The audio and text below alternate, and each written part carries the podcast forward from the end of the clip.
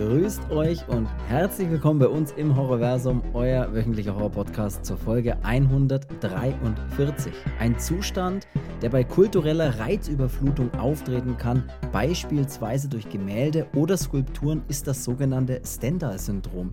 Zu den Symptomen zählen Panikattacken, Wahrnehmungsstörungen und wahnhafte Bewusstseinsveränderung. Wir sprechen heute über den späten, gleichnamigen Dario Argento-Thriller und wie immer über vieles mehr. Viel Spaß bei der Folge 143. So, ich bin der Chris und schön, dass ihr alle wieder dabei seid bei einer neuen Folge und ich darf natürlich erneut begrüßen einen Mann, der selbst im Museum Zigarre rauchen würde, bis man ihn nach draußen begleitet.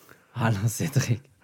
Ciao. Ja, das, fand, das fand ich gut. Das fand ich gut. Ja, ist, danke. Ich versuche ich versuch da auch wirklich immer ein bisschen was Originelles und immer mit ein bisschen Bezug auf die Folge, ne, mir was auszudenken. Also, das ist wirklich nicht so, als setze ich mich da hin und denke mir, na, egal, sondern ich versuche da wirklich immer so ein bisschen was aus mir rauszukitzeln. Mhm. So. Ich weiß jetzt gar nicht, ob es irgendwas Interessantes zu erzählen gibt, bevor wir über den Film äh, Stendhal-Syndrom sprechen wollen. Hast, hast, du noch irgendwas? Hast ja. du zufälligerweise die letzte Folge Monarch angeschaut oder sowas? Wollte ich gerade sagen, nein, habe ich nicht, weil ich bin ja jetzt erst von der Arbeit gekommen. Äh, ah ja, okay. Also ist jetzt mittlerweile schon eineinhalb Stunden näher, aber für mich ist es immer noch jetzt. Ähm, um das vielleicht für die Leute ein bisschen festzumachen, heute ist, an, an, dem Tag, an dem wir aufnehmen, ist Freitagabend. Es ist mittlerweile 21.35 Uhr. Also wir nehmen es sehr spät heute auf, weil wir auch dieses Wochenende, oder ich vielleicht auch in dem Fall ein bisschen mehr, wobei doch wir beide wieder viel zu tun haben irgendwie und deswegen das immer ein bisschen irgendwo reinquetschen müssen, die Aufnahme zu machen. Und du warst jetzt ewig auf der Arbeit. Astnei quetschen. okay, okay. Du willst. Äh, Du willst viel arbeiten und bist deswegen sehr spät hier. Ja, das ist, wir stehen hier kurz vor, vor Christmas. Ne? Äh, und gotcha. Das fällt ja den Leuten erst vor einer Stunde ein. Und ja, wie es halt ist, äh, ja, und zu so Urlaubszeiten, da ist die, da ist die Druckbranche schon echt so ein, so ein Scheißverein. Also da will man eigentlich nicht arbeiten. Ich glaube, dass das natürlich da so ist, aber ich glaube, dass es in vielen anderen Branchen genauso ist. Dass da wirklich ja, der Einzelhandel soll nicht rumholen, so weil ich will auch nochmal Zeug kaufen. genau. Der Einzelhandel soll ruhig auch an Weihnachten nochmal einen ganzen Tag ruhig aufhaben, ne? dass man noch am 24. auch nochmal schnell was einkaufen kann. Nee, geht ja, dieses Jahr nicht, weil dieses Jahr ist 24. Sonntag, aber du weißt, was ich meine. Ähm, nee, ich bin ja, nee, da, ich bin ja da wirklich so einer, ey Leute, überlegt es euch halt vorher. Ne? Das ist, ich meine ja, ja. Was, was also alles, was produziert werden muss, ist halt wirklich dann irgendwann mal doof, wenn es so, ne? Weil bei uns ja, ich in bin aber Branche auch so, ist es ja. Ich bin aber auch so ein, so ein Typ, so, äh, weil da ist hier überlegt worden, äh, irgendwie mal, das habe ich mal gelesen, so wie in, in, Amerika das zu machen, dass du auch sonntags irgendwo einkaufen gehen kannst in den Supermarkt. Ein Scheißdreck braucht kein Mensch. Also Wochenende ist eigentlich heilig und ganz im Gegenteil, man sollte vielleicht auch mal schauen, dass man die Leute auch ein bisschen entlastet, die sowieso immer irgendwie arbeiten müssen. Ja. Absolut. Also ja. bitte. Genauso so, Sonntag, so diese ja. Scheiße mit dem verkaufsoffener Sonntagrotz, was hier bei, bei unserem ja. Kaff zum Beispiel dann immer ist. Ey, wo die Leute, ey, die kommen da in, in Massen, ey, da ist überall alles belegt mit, mit Parkplätzen und was weiß ich was, damit die da ein bisschen rumschlendern können an einem Sonntag und ach ja, wir könnten uns doch nochmal eine Packung Persil kaufen. Hey, halt am Maul, Alter. Wart einen Tag länger und ein ganzes kaufen, Alter. Du wäschst doch heute sowieso nichts mehr, du Vollidiot. Ja, das ist. Ja. Nee, finde ich, kann ja auch darauf verzichten, auf so verkaufsoffene Sonntage. Das ist. Man hat wirklich sowieso, du kannst ja von früh bis, bis spät einfach in die Geschäfte reingehen. Ne? Das ist. Und dann wirklich auch Samstag teilweise wirklich bis abends um 8 oder noch länger. Also, ey. Scheiß auf den Sonntag, dass der auch noch aufhat. Das ist doch Quatsch. Quatsch. Ja. Ähm, dann ja. gibt es noch Neues. Ähm, Shohei Otani hat bei den Dodgers unterschrieben für den ja. wahrscheinlich ähm, für die wahrscheinlich längste Praline der Welt. ne, für ja. echt eine, eine Summe. Ey. Hey, da hätte ich sogar, für das Geld hätte ich sogar noch Sonntag arbeiten. Ich möchte sagen, das ist der äh, höchste Profivertrag, den jemals ein Spieler unterschrieben hat. Ne? Also äh, sportübergreifend. Es gab, glaube ich, keine größere Summe, egal in welcher Sportart, die ja, jemals so, so, ein Profisportler so, unterschrieben hat. So Fußball-Zeugs äh, auch nicht? Ist da nee, ich glaube, also ich habe, glaube ich, gelesen, dass das Rekordvertrag im Profisport ist, egal welche Sportart.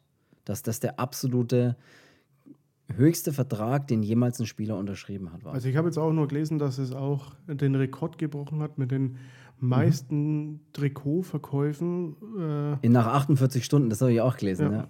Also da ist der im, im, Weltsport, egal vor wem, äh, ob jetzt Messi im Fußball oder ja, Messi in der Bude. und um jetzt das einfach vielleicht einmal so ein bisschen äh, greifbar für alle zu machen, wir reden über einen Baseballspieler ne, und über die äh, Dodgers, eine Baseballmannschaft. Und der Spieler, der da unterschrieben hat, ist der Shohei Otani. Also das ist so ein, wahrscheinlich mal wieder so ein Jahrhunderttalent was man alle, was weiß ich, alle 50 Jahre macht. Keinen Sinn, wenn ich Jahrhunderttalent sage und dann alle 50 Jahre. Das Aber man hat ja immer mal. Das letzte Mal vor über 100 oder vor 100 Jahren mit äh, Babe Ruth. Äh, Hat so, man mal so ein Talent, ja. So vergleicht man ihn immer, ähm, wobei das zwei völlig unterschiedliche. unterschiedliche Unterschiedliche auch. Unterschiedliche. Ähm, Unterschiedsrichter. Ja, Unterhosenschiedsrichter. Das kann man einfach nicht miteinander vergleichen. Ne? Also, das ist Auf jeden Fall, um jetzt mal ein paar Zahlen in den Raum zu werfen. Der ja, Mann hat unterschrieben für zehn Jahre was eh schon immer krass ist, ne? Profiverträge für zehn Jahre zu unterschreiben, für zehn Jahre und die Summe, die er in den zehn Jahren erhalten wird, ist 700 Millionen US-Dollar. das ist so krass. Also Patrick mein, Mahomes Vertrag war schon so krass mit 500 Millionen für ja, zehn Jahre. Der ist ja auch ein Spacko. Also.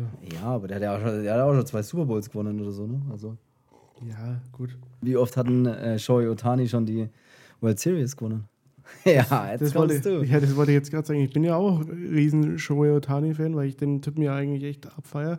Aber wenn jetzt die Dodgers mit dem Line-Up äh, nicht einen Blumentopf gewinnen am Ende, ne, dann ja. okay. Ich 700 zum Fenster raus kobelt. Ich habe noch was Witziges zu Shohei Otani, weil das ging ja auch jetzt bei uns in der, in der Baseball-Mannschaftsgruppe so ein bisschen rum, natürlich sein, äh, seinen Vertrag, den er unterschrieben hat. Und was halt schon wieder geil ist, ich meine, das ist ein japanischer Baseballspieler, der eben für die Major League Baseball in, der, in Amerika jetzt für die Dodgers eben unterschrieben hat und ein absoluter Mega-Superstar ist. Und mir ist auch klar, dass man den natürlich nicht, jeder kennt natürlich nicht Shohei Otani. Ne? Ich meine, Frag mal deinen Arbeitskollegen, äh, wer auch immer du bist, der uns gerade zuhört, ob er Shohei Otani kennt und er wird wahrscheinlich, wenn er nicht was mit Baseball zu tun hat, sagen, wer ja, Shohei Otani noch nie von dem gehört. Und die deutsche Presse ist halt schon wieder so geil, weil die deutsche Presse schreibt nämlich folgendes, ich weiß nicht welches Blatt, welches Schundblatt oder welche App oder was auch immer, Nachrichten-Sport-App das wieder geschrieben hat. Aber weißt du, was die einfach geschrieben haben? Unbekanntester Superstar der Welt sprengt alle Rekorde wo ich mir denke, das ist so wieder, das ist schon wieder so eine deutsche Sicht auf die Dinge. Unbekanntester Star der Welt. Nee, nee, nee, der ist für uns unbekannt, aber ja, nicht für also die ich, Welt. Ich Weil für Japan, für die USA oder für ganz viele andere Bereiche, die halt sehr interessiert an US-Sport sind und vor allem auch an Baseball, ist der halt nicht der unbekannteste Star der Welt. Oh, meine Güte. Also, Vielleicht wäre für die Deutschen auch der Michael Jordan unbekannt. Unbekanntester Superstar der Welt, wo ich mir auch denke, er ist so ein Blödsinn halt. Ja, ich mein, aber Hauptsache bei uns sind immer die Leute bekannt, die man in irgendeiner Dschungelcamp sperrt und irgendwelche Ziegenhoden fressen lässt. Also. ja, egal. Auf jeden Fall hat der Mann einen richtig fetten Vertrag unterschrieben und alle sind sehr gespannt, wie der jetzt da abgehen wird. Also für alle, um es jetzt nochmal abzuschließen, damit wir auch wieder das nächste Fass aufmachen können. Der Spieler ist halt so besonders, weil er in äh, sowohl der Offensive als einer der ähm, Ranglisten höchsten ist, also äh, von den meisten Home Runs und äh, Hits und äh, sonstigen Zeugs. Aber er ist auch ein Pitcher und das ist halt heutzutage eigentlich, ein, das gibt es nicht mehr im Profisport oder im Profibaseball, dass einer pitcht und aber auch. Äh, aber und überhaupt schlagen kann, sozusagen. Ja, und ja. ja. und der kann, und der das, kann das, ja. Und das ist halt, das ist wirklich so ein Ding, das, das ist wirklich, das gibt es alle, alle Jahrhunderte mal so ungefähr. So ein Spieler, so ein Two-Way-Player nennt man das dann auch. Aber jetzt zu, vielleicht ja, hören wir jetzt auf mit Baseball oder mit US-Sport, weil das sind vielleicht viele, die sich denken, ey, es ist mir scheißegal, wer der Typ ist, cool, cooler Vertrag für ihn, aber äh, rede mal über Monarch zum Beispiel, die neue Apple TV Plus Serie über Godzilla und Konsorten. Hast du die letzte Folge angeschaut? Nein, hast du gesagt, ne? Nee, habe ich noch nicht. Also okay, dann verschieben wir das. Mache ich jetzt dann, wenn wir hier fertig sind. Also ciao. Ja, dann brauchst du ähm, auch nichts mehr anschauen, dann gehen wir ins Bett. Wie geht so. so ins Bett? ja, grundsätzlich, man geht, man geht dann ins Bett. Ich habe noch einen ziemlich beschissenen Film angeschaut auf Netflix, will ich vielleicht noch mal zwei, drei Worte drüber verlieren ähm, der natürlich bei den Netflix-Charts auf Platz 1 natürlich eingestiegen ist. Also das ist ja eigentlich die schlimmste Red Flag, die es da nicht haben kannst, ist, wenn der Film auf Platz 1 bei Netflix ist, weil dann ist es wieder so ein richtiger Scheißdreck einfach. Um das mal ganz hart auszudrücken. Und der Film heißt Leave the World Behind. Oh Gott, wer war es da dabei? Es war ähm, Kevin Bacon dabei, ein ziemlich alt gewordener Kevin Bacon, der irgendwie mittlerweile 65 ist oder sowas. Und ein Ethan Hawke in der männlichen Hauptrolle. Die weibliche Hauptrolle habe ich gerade vergessen. Ähm, egal, auf jeden Fall so ein Weltuntergangs-Thriller. Also das so, das passieren halt Dinge, ne? Kommunikation setzt aus und bla bla bla und es gibt keinen Empfang mehr nirgends auf der Welt und dann als wenn eine, wenn eine globale Bedrohung greift die Welt an, man weiß aber nicht, wer dahinter steckt und sowas und aber der Film ist einfach mal wieder, der macht so viele Fässer auf mit so vielen interessanten Dingen, die eigentlich passieren könnten und was da los ist und lässt halt alles einfach ab der Hälfte des Films fallen. Er lässt einfach alle Figuren, die irgendwie vielleicht interessant sind, wo man jetzt denkt, ja, jetzt muss doch mal irgendwas passieren oder kommen, passiert nicht.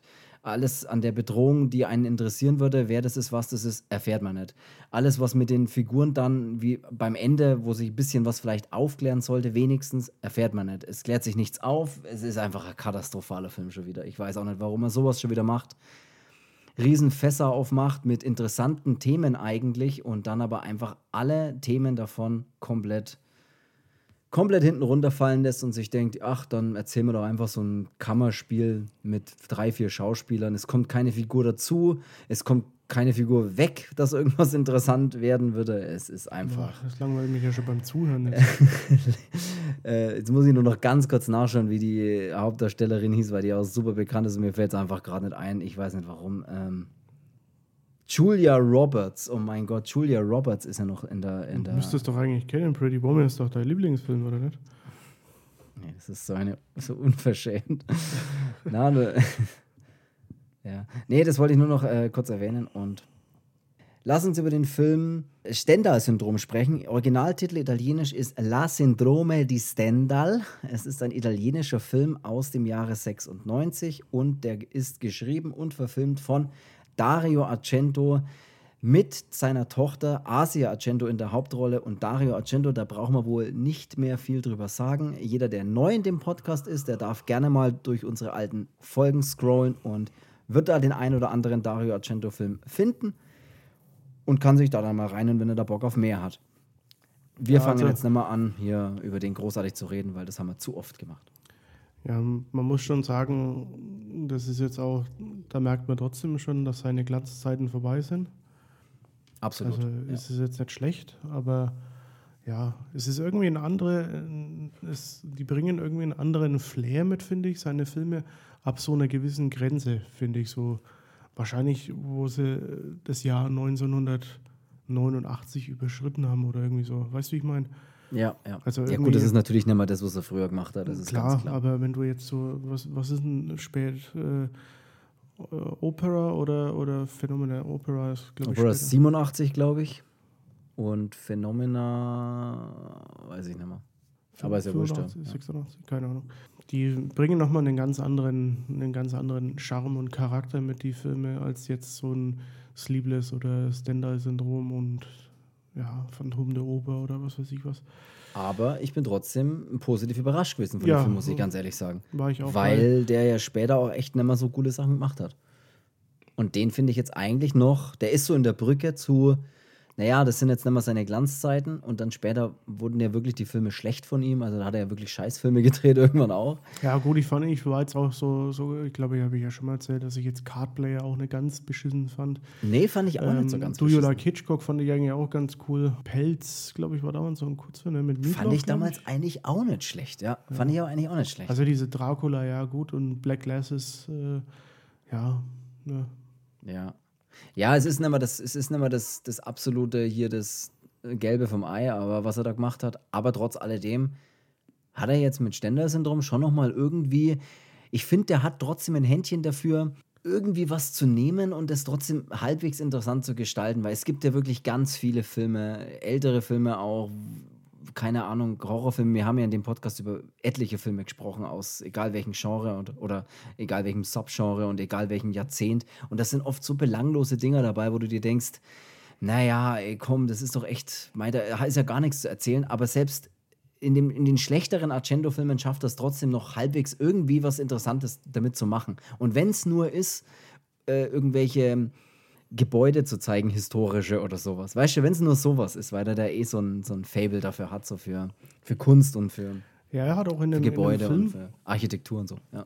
In dem Film hat er auch einige Male so, wo es ein bisschen so durchkommt, wie es halt früher auch immer Sachen gedreht hat, äh, in dieser Kunst äh, oder in diesem Museum dann zum Beispiel am Anfang auch, finde ich, äh, aber auch am Ende, wo dann diese, diese Marie äh, dann eben die ganzen Sachen aufräumt, wenn man diese ganzen Skulpturen immer so in Nahaufnahme sieht und dieses, äh, das hat ein bisschen so, ein, so einen Suspiria-Touch dann kurz mal, so wenn diese, diese dieses Geflüster da im Hintergrund immer und weißt du, wo der ja auch so. Ja, absolut. Ich fand es fand es großartig. Es war so ein bisschen ja. so äh, dieser Moment wie bei Saspiria da bei dem äh, in München auf dem riesigen Platz, wenn dann irgendwie so, da kippt dann mal die Stimmung kurz und äh, das fand ich ein bisschen mhm. so in, in die Richtung halt eben. War jetzt nicht schlecht, aber es war so ein Film, wo ich mir auch dachte, was? Ich habe den doch schon ein oder zweimal gesehen und habe den jetzt angeschaut und es war so, habe ich den wirklich schon mal gesehen? Ja, ging mir genauso. Ich habe mir wirklich gedacht, so, ich kann mich an nichts von dem Film erinnern, was eigentlich zwar kein gutes Zeichen ist, aber ich fand den jetzt wirklich beim Anschauen echt gar nicht mal schlecht. Ich fand den sogar eher Richtung gut.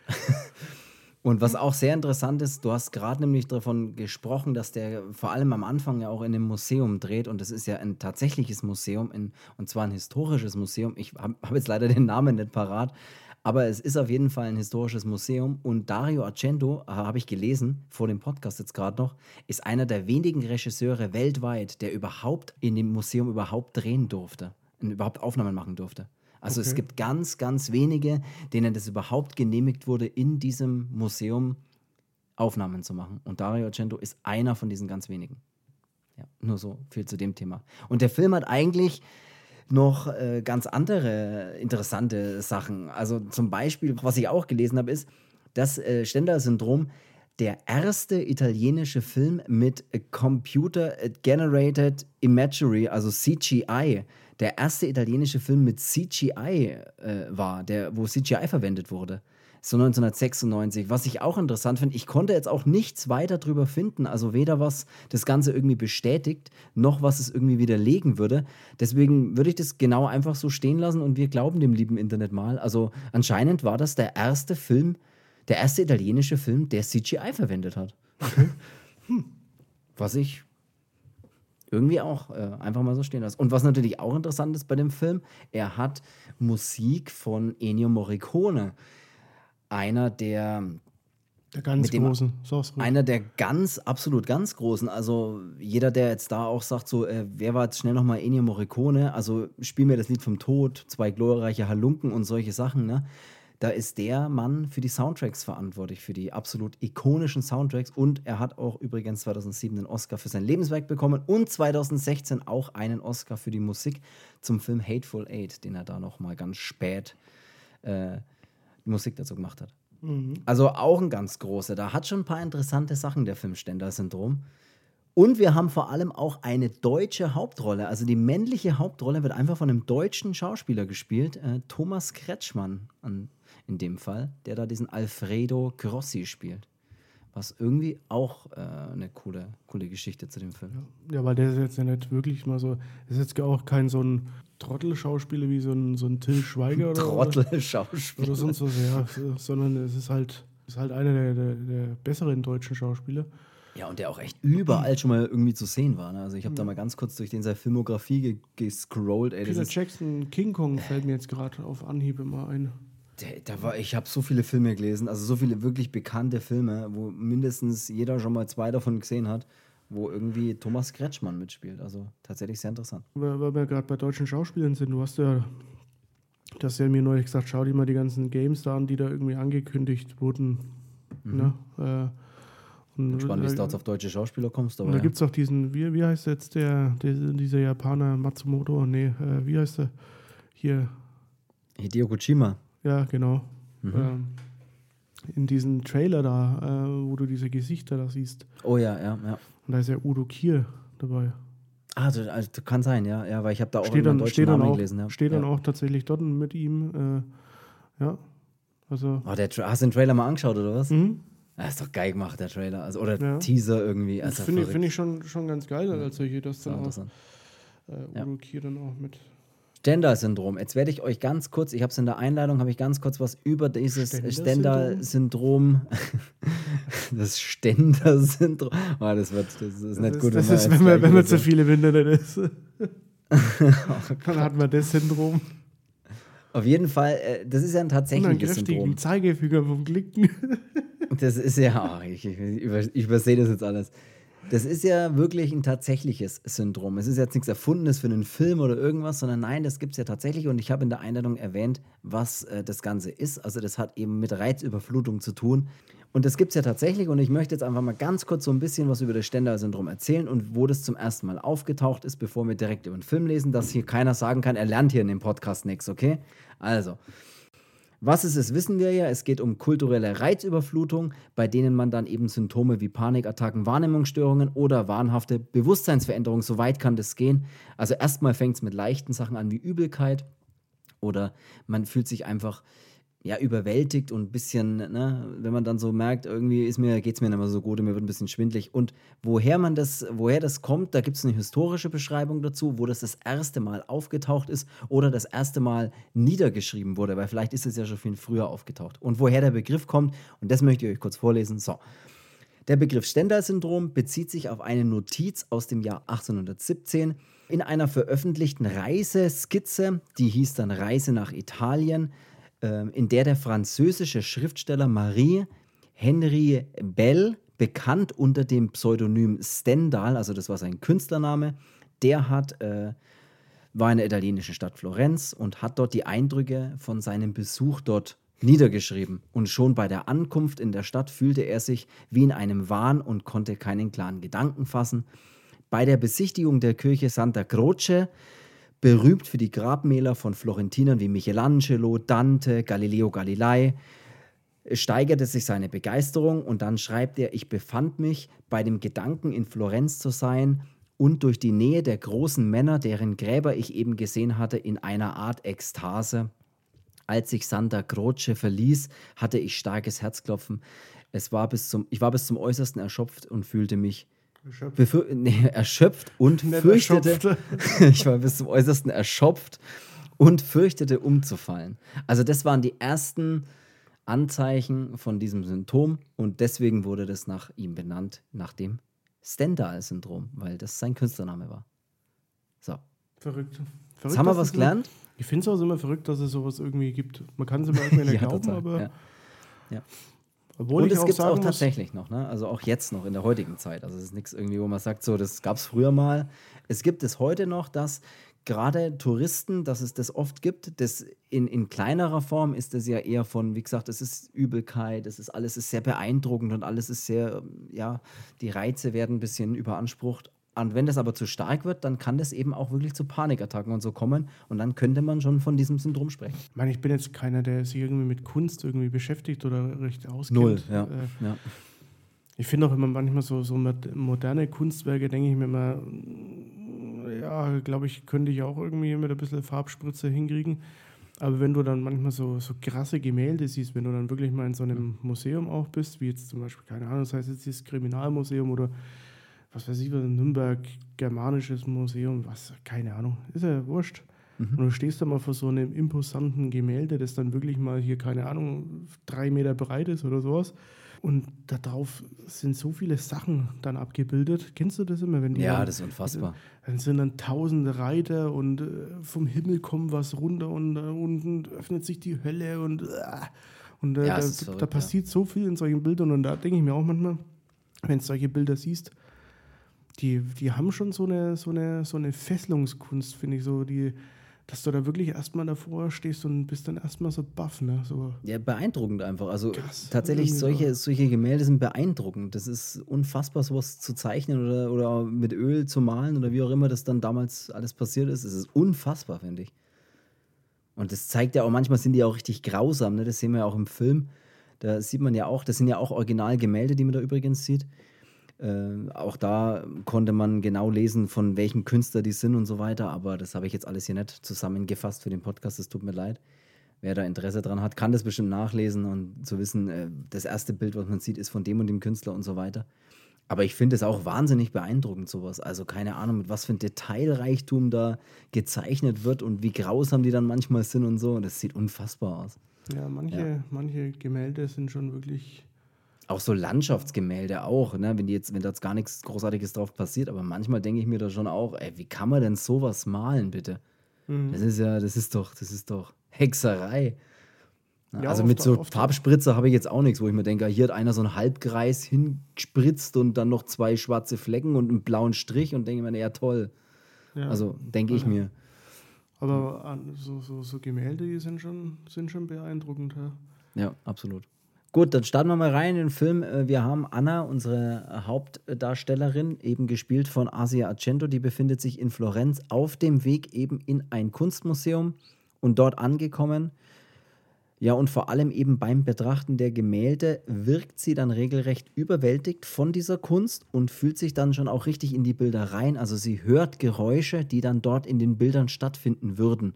Ja, ne? Wenn jetzt der Reiter. Ja, ja. Dass man den, den Pferdegalopp und alles hört oder irgendwelche Schwerter, die äh, aufeinandertreffen, irgendwelche Klingen und. Das ist ziemlich cool gemacht, muss ich sagen. Ja. Weil man sich gleich so ein bisschen, ne, und, und da befällt sie dann eben, ja, vielleicht fast schon dieses Syndrom und dann kann man eben schon von diesem Stender-Syndrom sprechen und sie wird dann ohnmächtig. Das Ganze ist eigentlich auch ganz cool inszeniert. Äh, also vor allem, weil mir dann beim letzten Gemälde, wo sie dann so ist, da ist auch viel Wasser drin und dann äh, ertrinkt sie fast selbst, also als würde sie selbst in das Gemälde gezogen werden, fast schon. Und dann gibt es auch so eine Unterwasserszene, wie sie wirklich untergeht, als würde sie in dem Gemälde ertrinken. Und das ist irgendwie ganz cool gemacht. Dann knuscht sie mal kurz mit dem Fisch rum. Muss ja, das habe ich jetzt Ach, nicht ganz verstanden, aber, aber vielleicht auch auf dem Gemälde gewesen oder so. Aber dann gibt es einen kurzen mit einem riesigen Fisch halt. Ich meine, der Fischkopf ist ja einfach zweimal so groß wie ihr Kopf. Mhm. Also, ja. Und Aber sie taucht dann da wieder auf und ist dann eben mal kurz dann, umgekippt. Ja, und als er dann wieder zu sich kommt, äh, stehen dann natürlich andere Touristen um sie rum. Dann finde ich, ne, Argento, da muss er ein bisschen so die Klischeekeule auspacken, weil alle äh, Touristen sind ganz normal, aber die Asiaten oder die Japaner, die dann da stehen oder was auch immer das ist, äh, sind, die erstmal davon ein Foto machen. So dieses typische Klischee, so ja, japanische Touristen machen von allem Fotos. ja, ja. Und draußen im Museum, wenn sie dann wieder so ein bisschen zu sich kommt, ne, und dann geht sie aus dem Museum heraus und da trifft sie dann auf den Alfredo, eben gespielt von Thomas Kretschmann.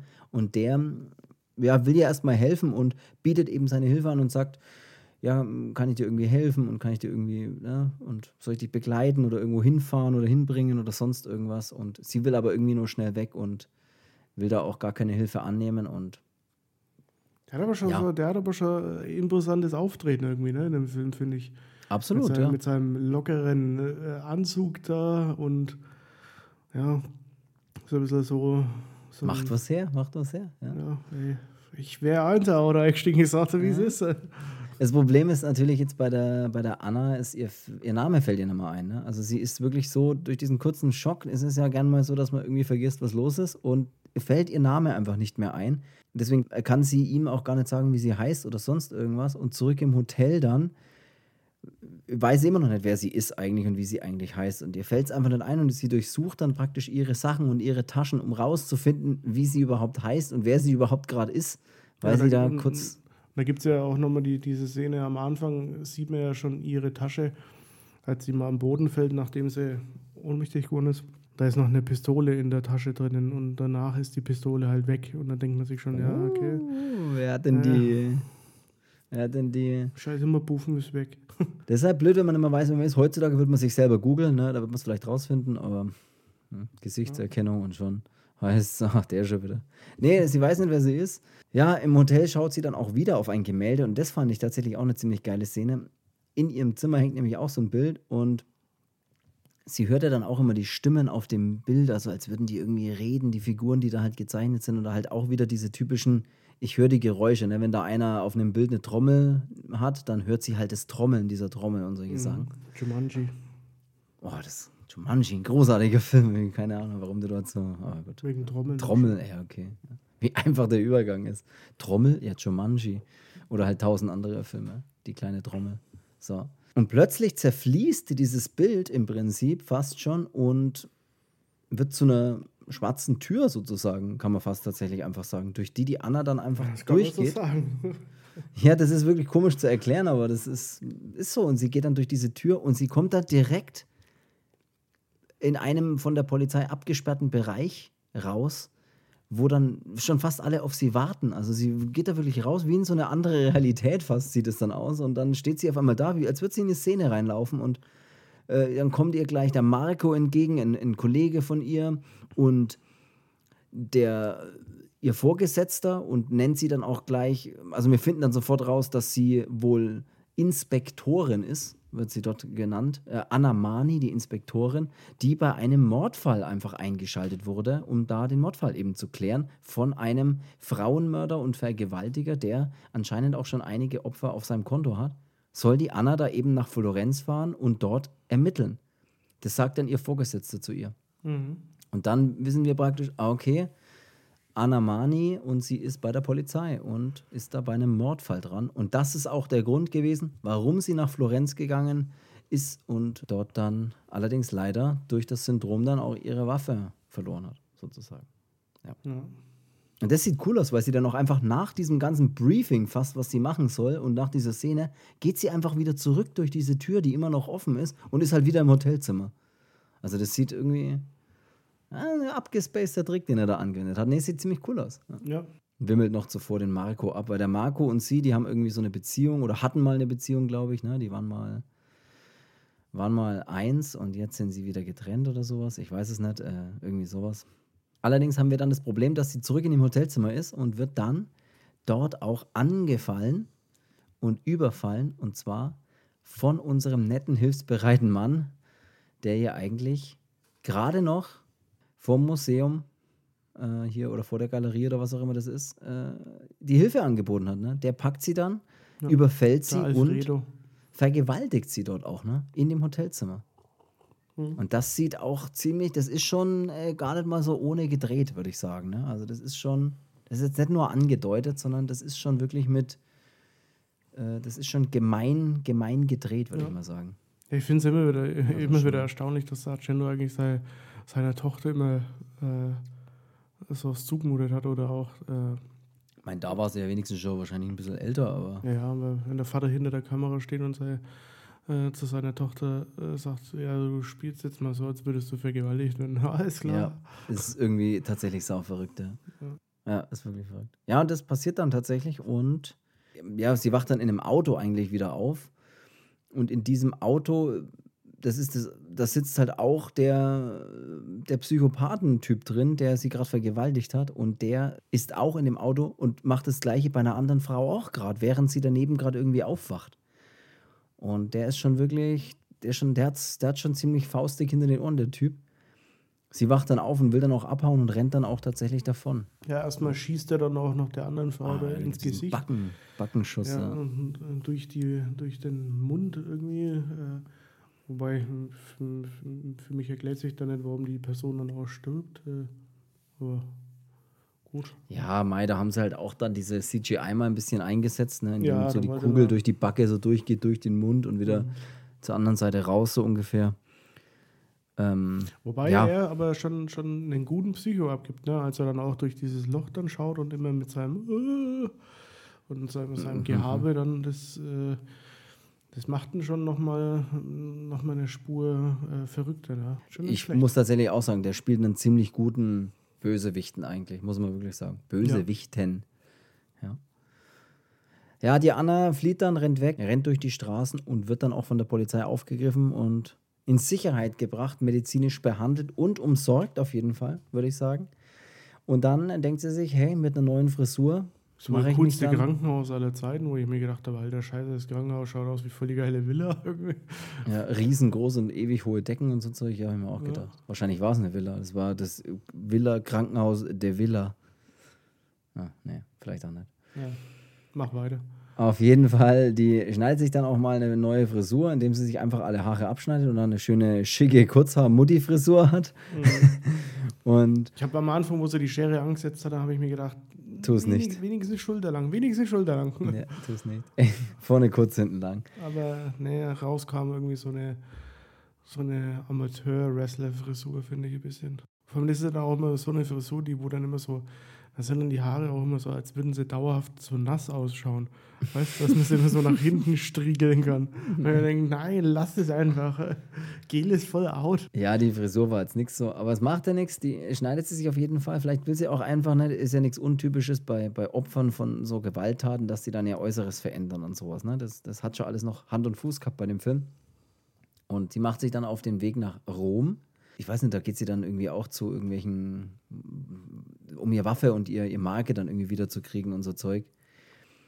Äh, da ist sie dann auch in so einem großen Gebäude oder auch, das ist ja irgendwie alles nur Villen, wo die da sich rumtreibt. Und da steht auch so ein Riesen, oder hängt auch so ein Riesengemälde, so ein meterlanges Gemälde. Und da fühlt sie sich dann auch schon wieder so recht angezogen davon, läuft auf dieses Gemälde zu und läuft in das Gemälde rein. Das ist ganz cool gemacht. Also ja, wirklich, sie steigt da so rein. Ich auch, weil ich fand dann auch cool, dass man, in, als sie in dem Gemälde ist, den Blick zurück in, diese, in den Raum auch sieht. Also, dass ja. sie auch vom Gemälde mal in den Raum geschaut hat.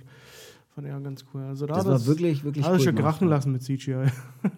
Ja, wirklich, das sind ein paar, paar, coole Effekte irgendwie dabei und die halt da damals anscheinend noch nicht so typisch waren oder offensichtlich ja das erste Mal im italienischen Film verwendet wurden. Also ist das, sah das schon wirklich nicht schlecht aus, wie sie da in das Gemälde reinläuft und da ist ja auch so ein Wasserfall und sie stellt sich dann unter diesen kleinen Wasserfall oder und, und ist dann auch nass und geht dann wieder raus. Also das sah wirklich nicht schlecht aus, muss man wirklich sagen. Und da bekommt sie dann ihre Marke und ihre Dienstwaffe eben zurück. Behandelt allerdings die Waffe, als sie sie dann wieder zurückkriegt, ungefähr so wie jemand, der noch nie eine Waffe in der Hand hatte. Ja. Wenn sie die Waffe nimmt und dann man denkt sich nur so, Ey, okay, also dir würde ich auf jeden Fall keine Waffe anvertrauen, weil du bist kein Gangster, indem du die, die, das Magazin rausnimmst, mal schaust, ob, ob voll geladen ist und dann so cool wieder reinsteckst.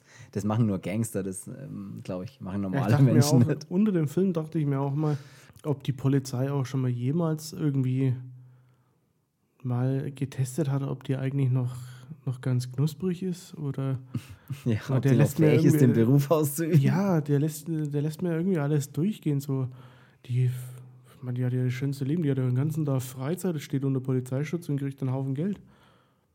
Ey, so ist es bei der Polizei. Überlegst du, ob du da noch Wenn dann sie war wir haben dann noch eine ganz wichtige Rolle, die noch dazukommt, und das ist der Psychologe von der Anna. Mit dem verbringt sie dann öfters Zeit, weil sie praktisch die ganze Geschichte, also sie muss sich mehrmals irgendwie in der Woche mit dem auseinandersetzen und treffen und. Den, ja, den, halt fand, ich irgendwie, den fand ich irgendwie cool. Absolut, ja, absolut. Netter, netter älterer Herr, der da den Psychologen spielt. Und der hört sich dann die ganze Geschichte von ihr an und sie erzählt halt einfach mehr oder weniger immer so alles ein bisschen dem Psychologen. Und das kriegen wir halt so mit und das fand ich eigentlich ganz, ganz cool gemacht. Und erzählt dann auch mal, der Psychologe erzählt dann eben auch mal von diesem Stendhal-Syndrom. Also er erklärt auch das, was ich am Anfang des Films mal erklärt habe. Äh, am Anfang des Films, am Anfang des Podcasts.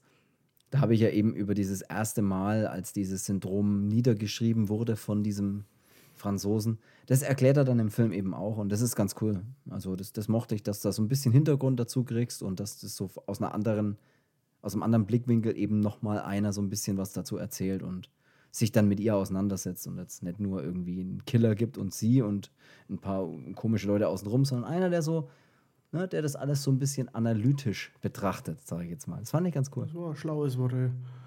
Ja, ich mag das eh, dass der Argento immer so, der macht halt nicht so 0815-Geschichten, ne, sondern genau, ja. das ist immer ein bisschen so, da ist schon das was, meinte ich ja, ja. Da ist schon das was dahinter immer so.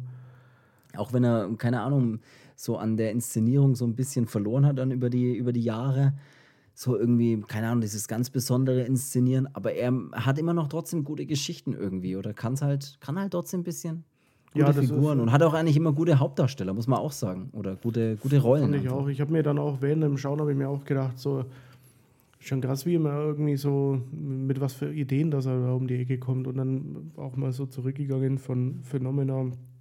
War eine geile Story.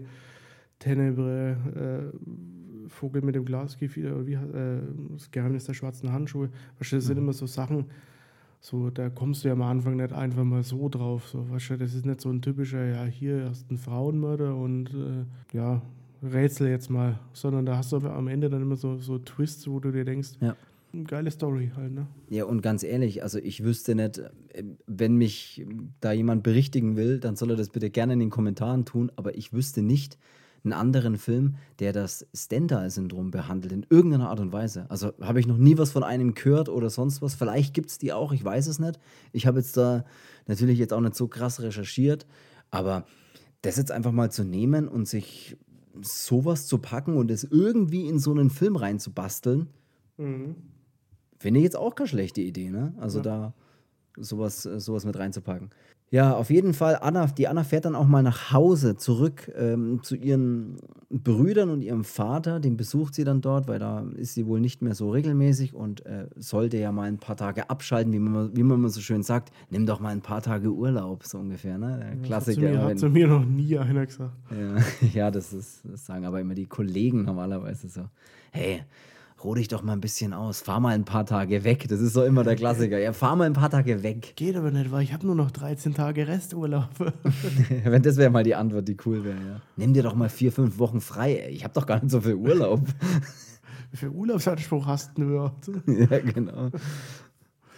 Ja, wäre cool, wenn es mal genau anders wäre. So, hey, äh, eigentlich solltest du dir mal zwei Wochen freinehmen, aber du hast nur noch drei Tage Urlaub, also kannst du dir das auf jeden Fall schenken.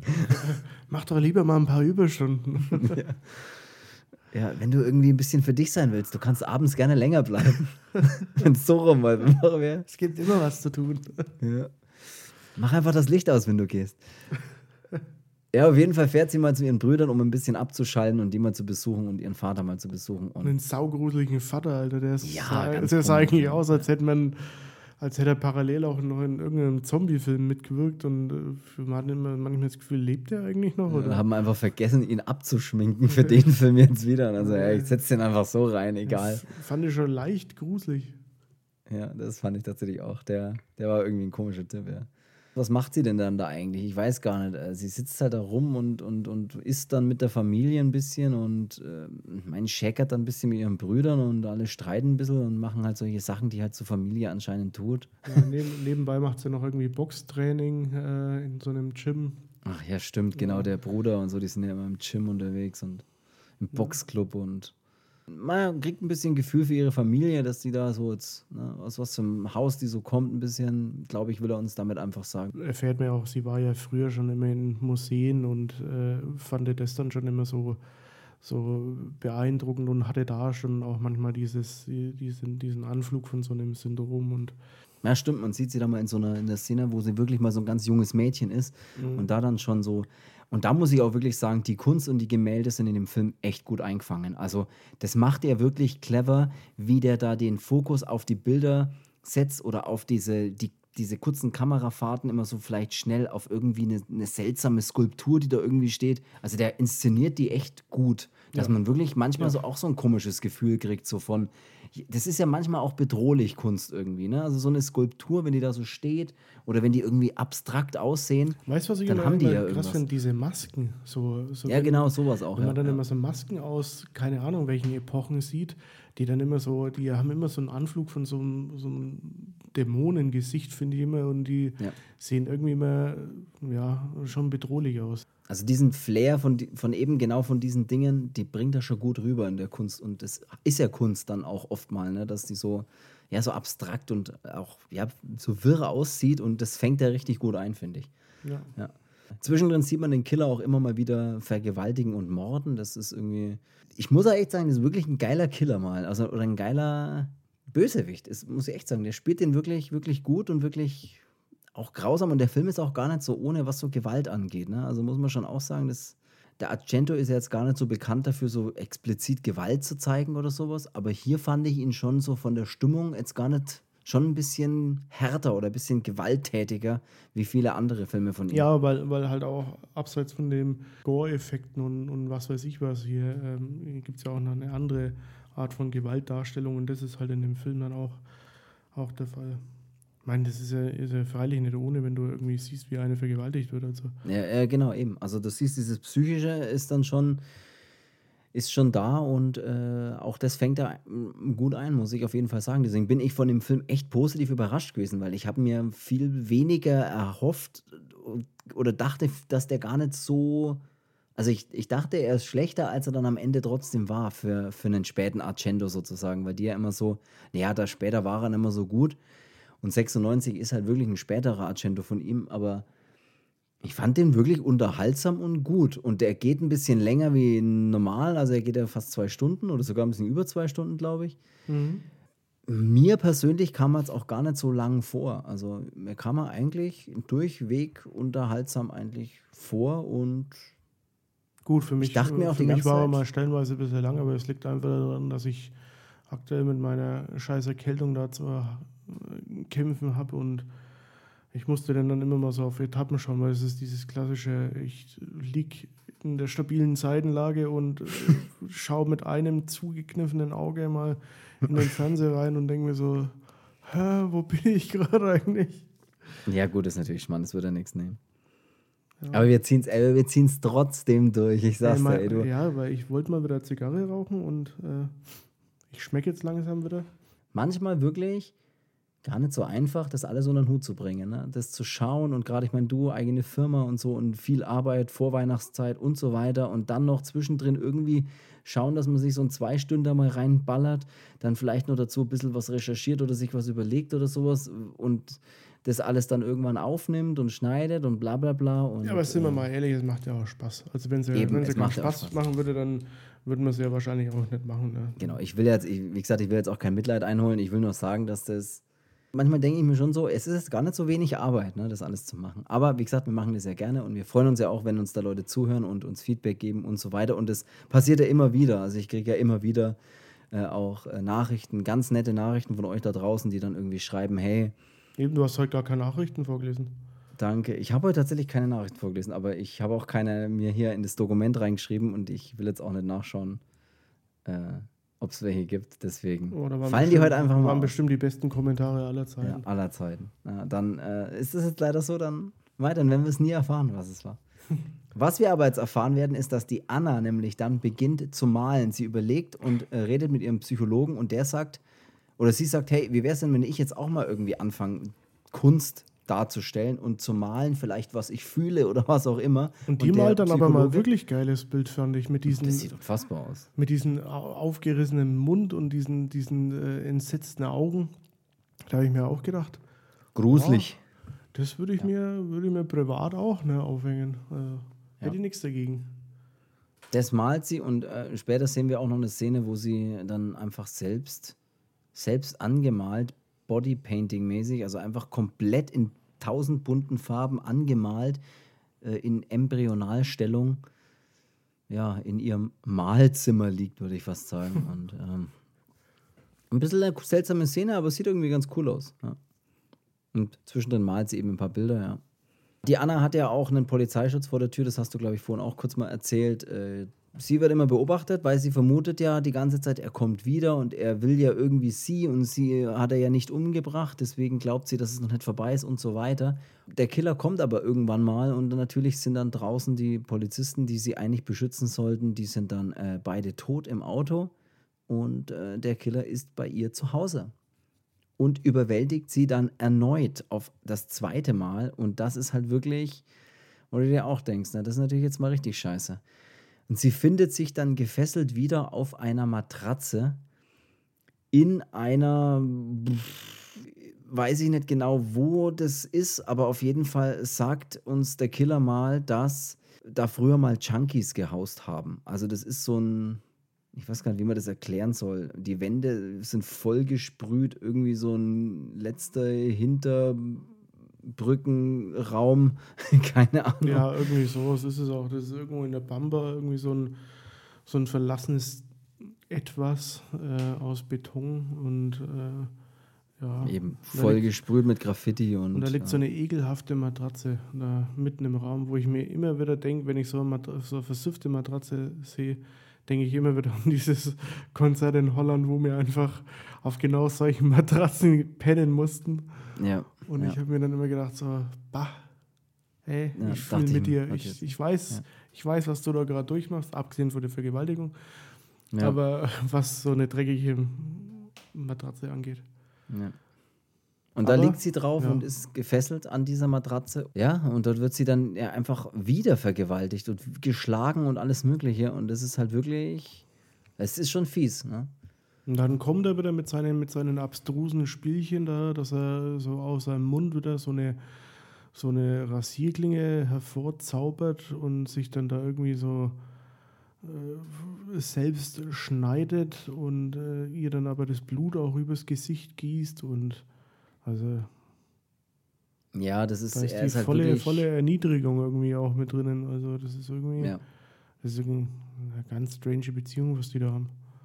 Und was eine richtig geile Szene war in dem Film ist, äh, der Killer geht ja dann mal und die Anna bleibt ja da liegen, auf diesem Bett, auf dieser Matratze, äh, bleibt er da gefesselt liegen. Und als er dann geht, dann sieht sie praktisch um sich rum nur diese Graffiti-beschmierten Wände und die wirken dann auch auf sie.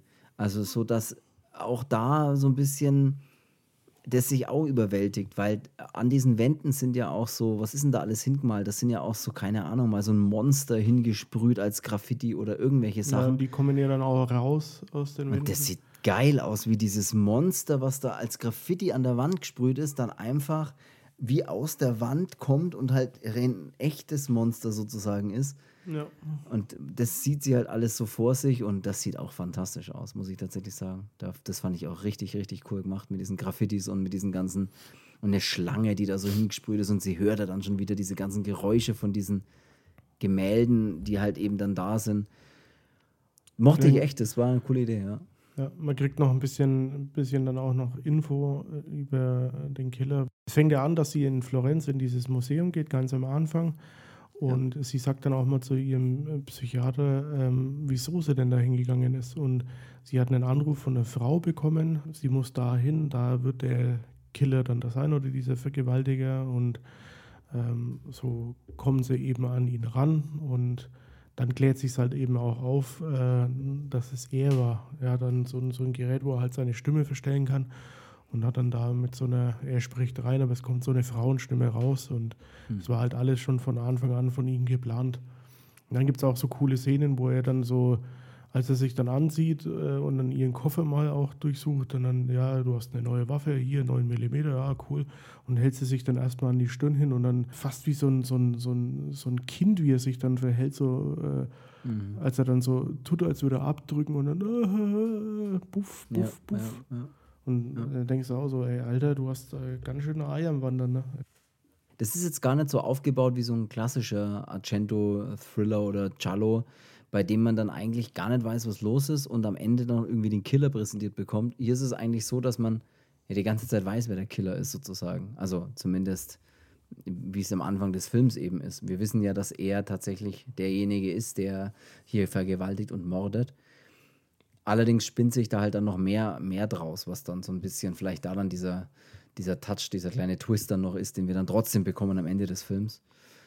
Wobei sich da ja schon viel auch in die Richtung bewegt dann, dass, dass man da eh drauf kommen könnte. Also jetzt nichts so, wo man sich denkt, so, ey, da kommt kein Mensch drauf oder das ist so ein krasser Twist, wie man sich jetzt gar nicht gedacht nee, hätte. Man, man, das hat das jetzt nicht. Ich würde jetzt mal sagen, sobald äh, irgendwie das Dreiviertelste vom Film dann auch vorbei ist, dann ja, schlussfolgerst du schon, ja, es muss sie sein. So. Ja, ja. Gut, dass du es jetzt gleich gespoilert hast.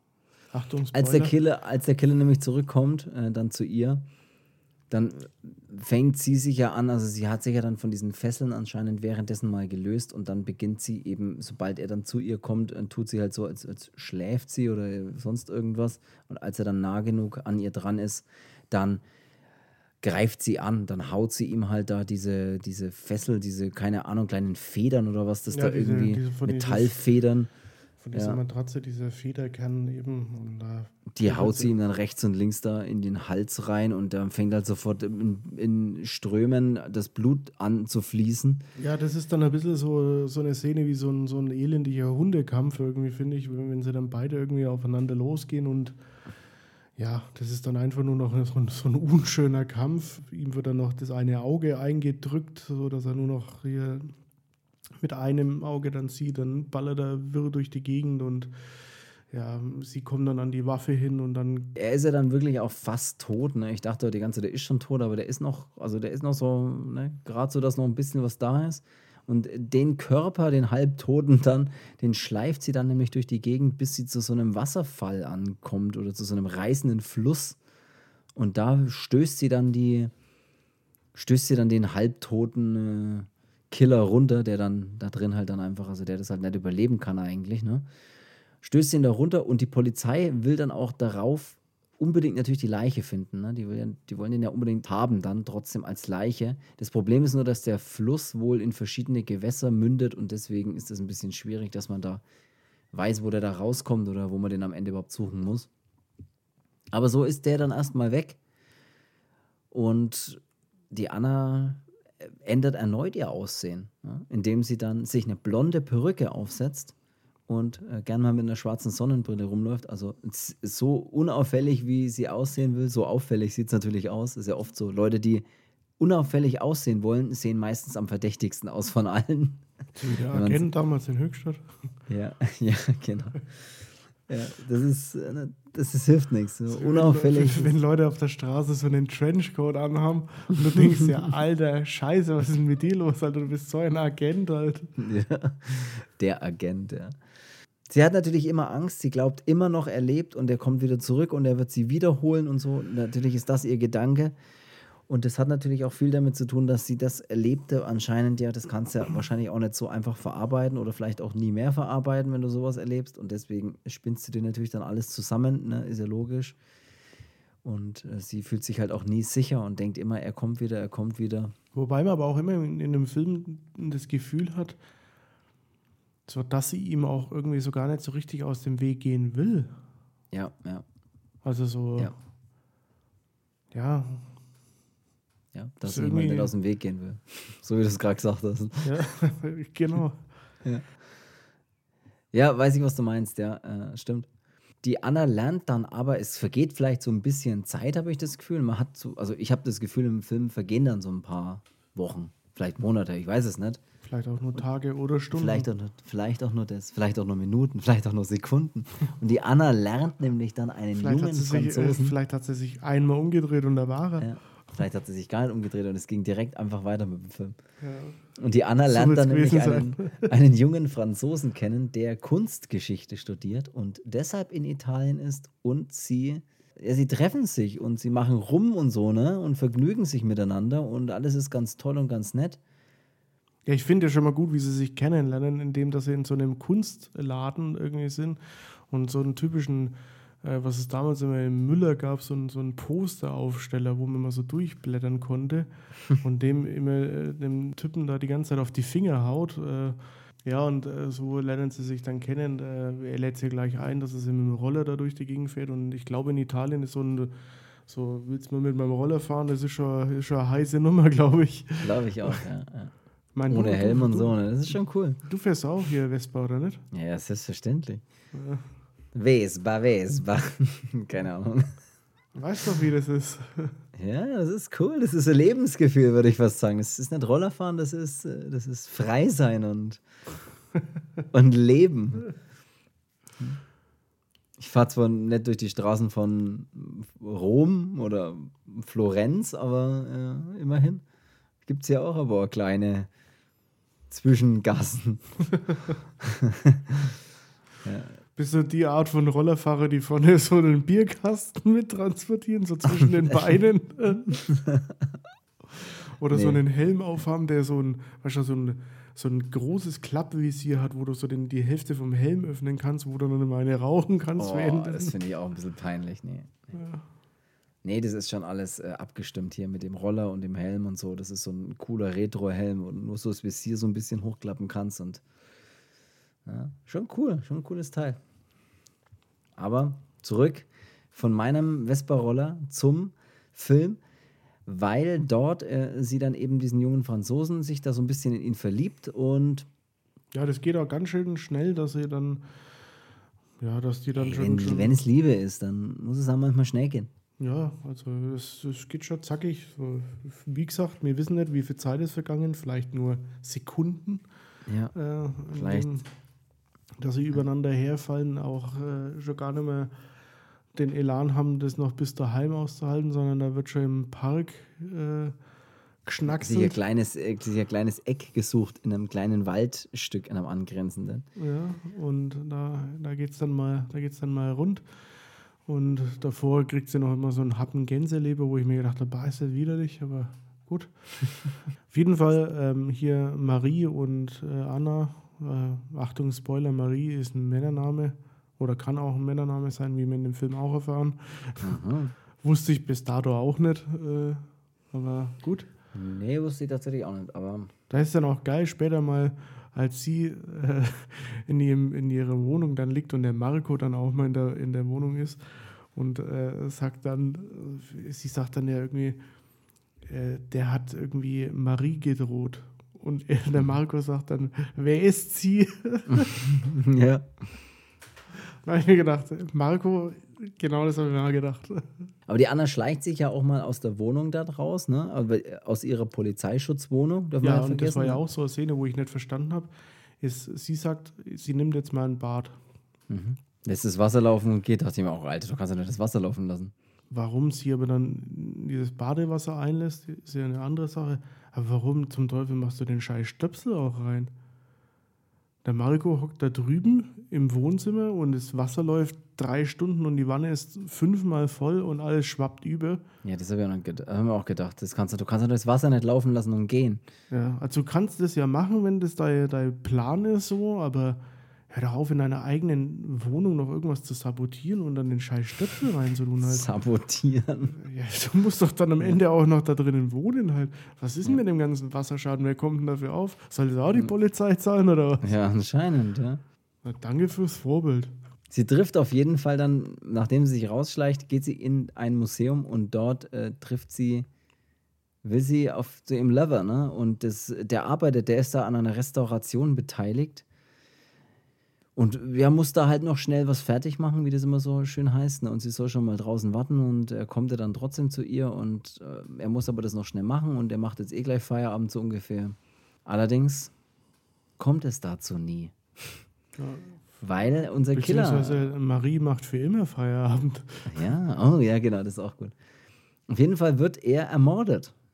Kaltblütig, würde ich fast sagen. Ich weiß gerade nicht mehr, wie er ermordet wird, aber er wird kaltblütig ermordet. Da bin ich Erschossen. mir sehr sicher. Ah, er wird Erschossen aus nächster Nähe. kaltblütig erschossen aus nächster Nähe. Das wollte ich nämlich sagen. Und somit ist leider der Lover auch schon tot. Die Anna kommt natürlich die dann auch dazu und ähm, bricht natürlich in Tränen aus und denkt sich, das kann doch nicht euer Ernst sein, dass jetzt der auch tot ist. Ihr Psychiater, Psychiater redet dann auch immer wieder zu. Psia. Psia. Ich fange von vorne an. Ihr Psychiater redet zwischendrin auch immer mit ihr. Und was dann seltsam ist, dass der Marco sie dann mal anruft, weil der hat ja ne, Connections zur Polizei. Er ist ja bei der Polizei. Und die Polizei hat nämlich übrigens die Leiche von Alfredo gefunden. Und der lag nämlich äh, anscheinend, hier haben wir nämlich, das habe ich mir nämlich aufgeschrieben, drei Wochen im Wasser, sagt er. Also es sind vielleicht mindestens drei Wochen vergangen. Was echt eigentlich eine kurze Zeit ist, aber egal. Es muss also jemand anders äh, für den äh, Mord dann an dem Marco verantwortlich sein. Das kann dann nicht mehr er gewesen sein, weil er ist halt tot. Na, also irgendjemand, An der- Tod an der-. An der Marie, meinst du? An, äh, Marie, Marco, ja, Entschuldigung, Marie natürlich. wollte ich jetzt schon sagen. An ihrem Lover halt, meine ich. Ne? An dem muss jemand anders verantwortlich sein, weil unser, unser Psychopathen-Killer, Vergewaltiger nicht mehr lebt. Ja. Und dann ist es auch ganz geil, weil jetzt steuert man wirklich dann mal auf das Ende auch zu. Äh, Ja. Mit großen kommt- Schritten. Und da kommt dann auch eben der, der Psychiater, der fängt dann auch mal die Anna bei, bei äh, sich daheim dann ab, nachdem sie da erstmal hier die Fliege machen will. Und ähm, ja, er zwingt sie dann aber fast schon so ein bisschen so, nee, wir müssen jetzt mal reden.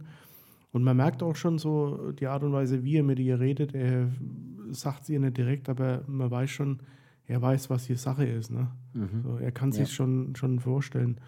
Und er fragt sie ja dann auch immer so, weil sie ihm dann sagt, äh, ja, sie versteht es nicht, weil der, dieser Alfredo weiß über alles Bescheid und er kennt, der kennt mich besser als ich mich selbst. Und mhm. ja, und da ist für so einen, so einen Polizeipsychiater wahrscheinlich dann auch äh, leichtes Spiel, dann eins und eins zusammenzuzählen. Das und auf drei zu kommen. Genau, drei wollte ich gerade sagen. Was anderes mhm. ist ja auch Schwachsinn. Apropos Mathe, ne?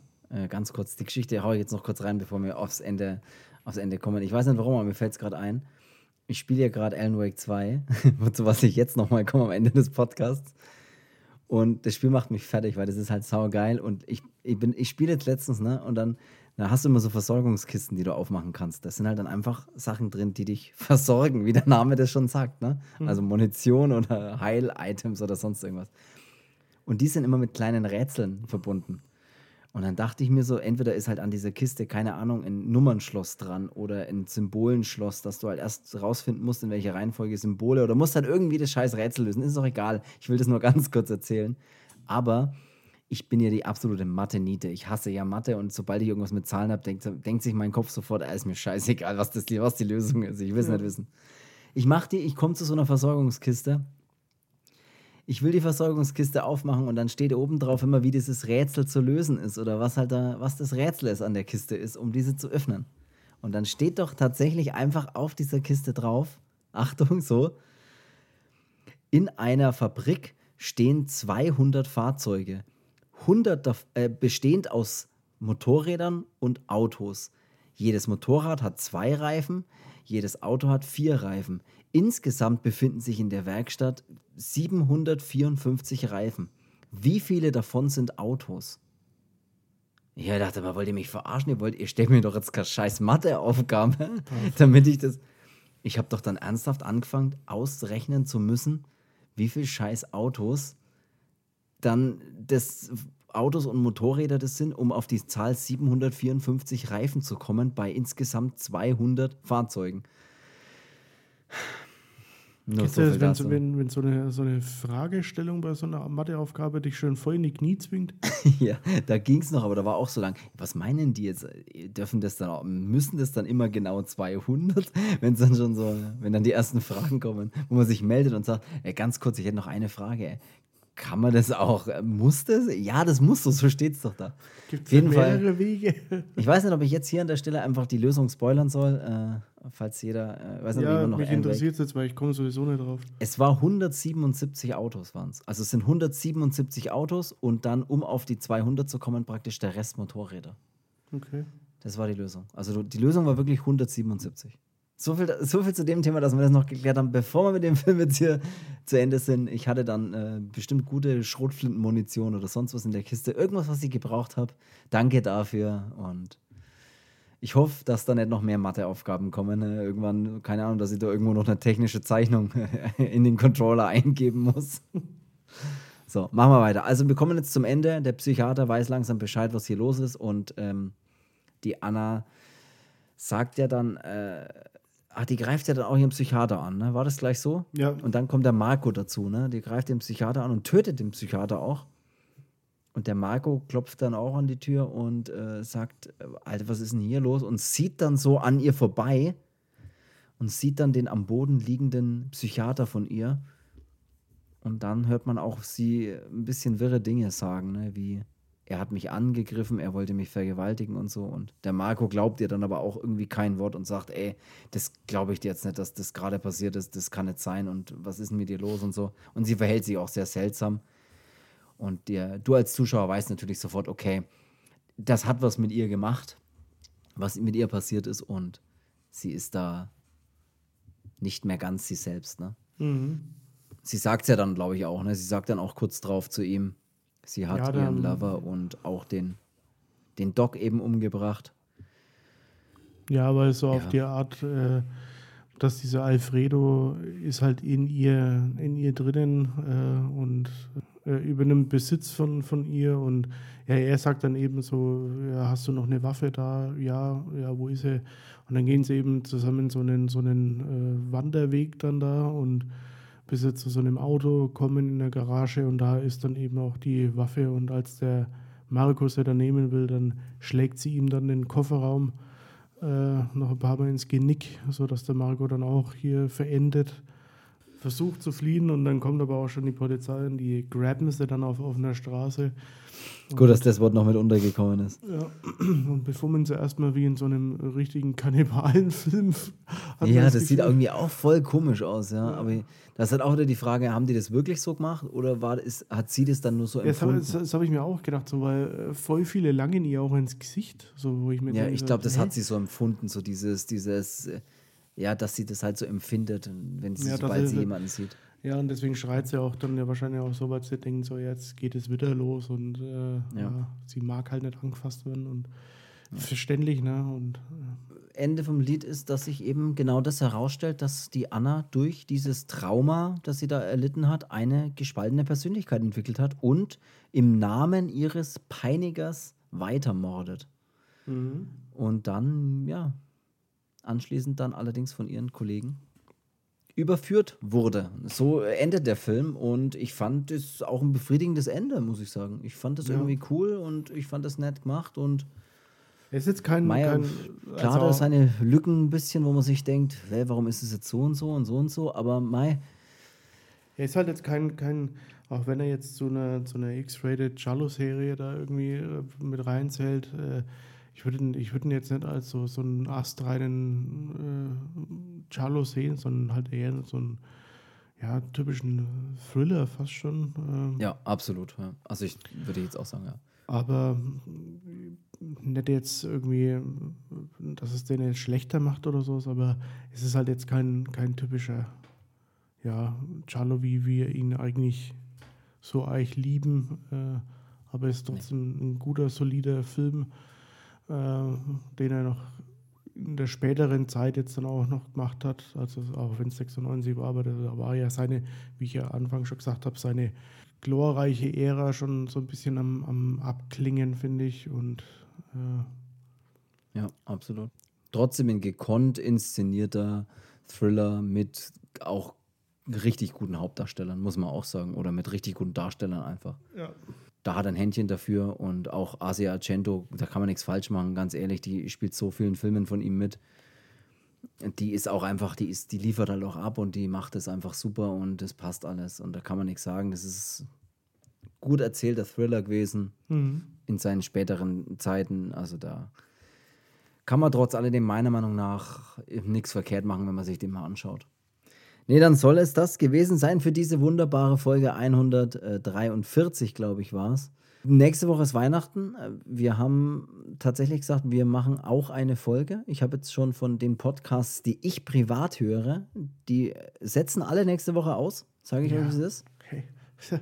Gibt's bei wir uns setzen nicht. nicht aus. Also solltet ihr natürlich neben unserem Podcast, es kann zwar nur einen geben, aber solltet ihr neben unserem Podcast noch weitere Podcasts hören und wissen, dass die nächste Woche keine Folge rausbringen, dann wisst ihr, welcher Podcast nächste Woche trotzdem eine Folge macht. Und das sind wir. Das heißt, ihr könnt euch am 24. Wenn ihr am langweiligen Familientisch sitzt, nee, Quatsch. Ja, könnt euch unter, unter den Grüßbaum setzen und könnt mit eurem Walkman die neue Folge hören. Ja, mit dem Walkman auf Kassette runterkopiert die neue Folge hören. Ja. ja. Könnt ihr euch aufs Klo verstecken und sagen, ey, ich gehe mal kurz aufs Klo, das Badewasser anlassen. Ne? Geh so mal, tun, aus dem Fenster klettern und dann schmettern. aus dem Fenster klettern und euch ins Baumhaus vom Nachbarn setzen und dort den Podcast hören, wie es immer abstruser wird. Witzig wäre es aber, wenn einer sich denken würde, okay, dann mach ich es genauso. ja. Wenn ihr das so machen solltet, schreibt es in die Kommentare. Wenn ihr irgendwas anders macht, dann schreibt es trotzdem in die Kommentare. Oder wenn ihr uns äh, vielleicht einen Film empfehlen wollt oder noch irgendwas anderes Cooles habt oder einen Film kennt, der das Stendhal-Syndrom oder vielleicht irgendein anderes Syndrom, von dem man jetzt nicht unbedingt jeden Tag was hört, behandelt, schreibt uns auch das in die Kommentare. Also ihr müsst Kommentare schreiben, egal was ihr tut. Das würde uns sehr freuen. Bewerte den Podcast. Auch das würde uns ja, sehr freuen. Schreiben Sie wieder Kommentare und du liest sie nicht vor. ja, das kann natürlich passieren, aber deswegen sind sie trotzdem geschrieben. So.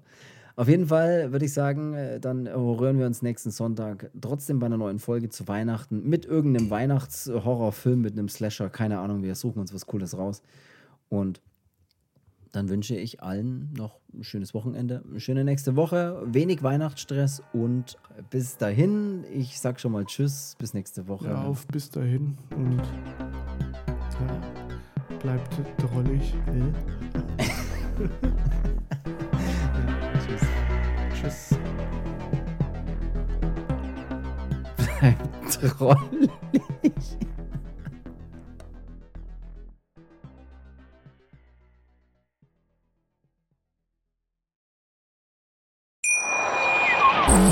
Schatz, ich bin neu verliebt. Was? Da drüben. Das ist er. Aber das ist ein Auto. Ja, eben. Mit ihm habe ich alles richtig gemacht. Wunschauto einfach kaufen, verkaufen oder leasen. Bei Autoscout24. Alles richtig gemacht.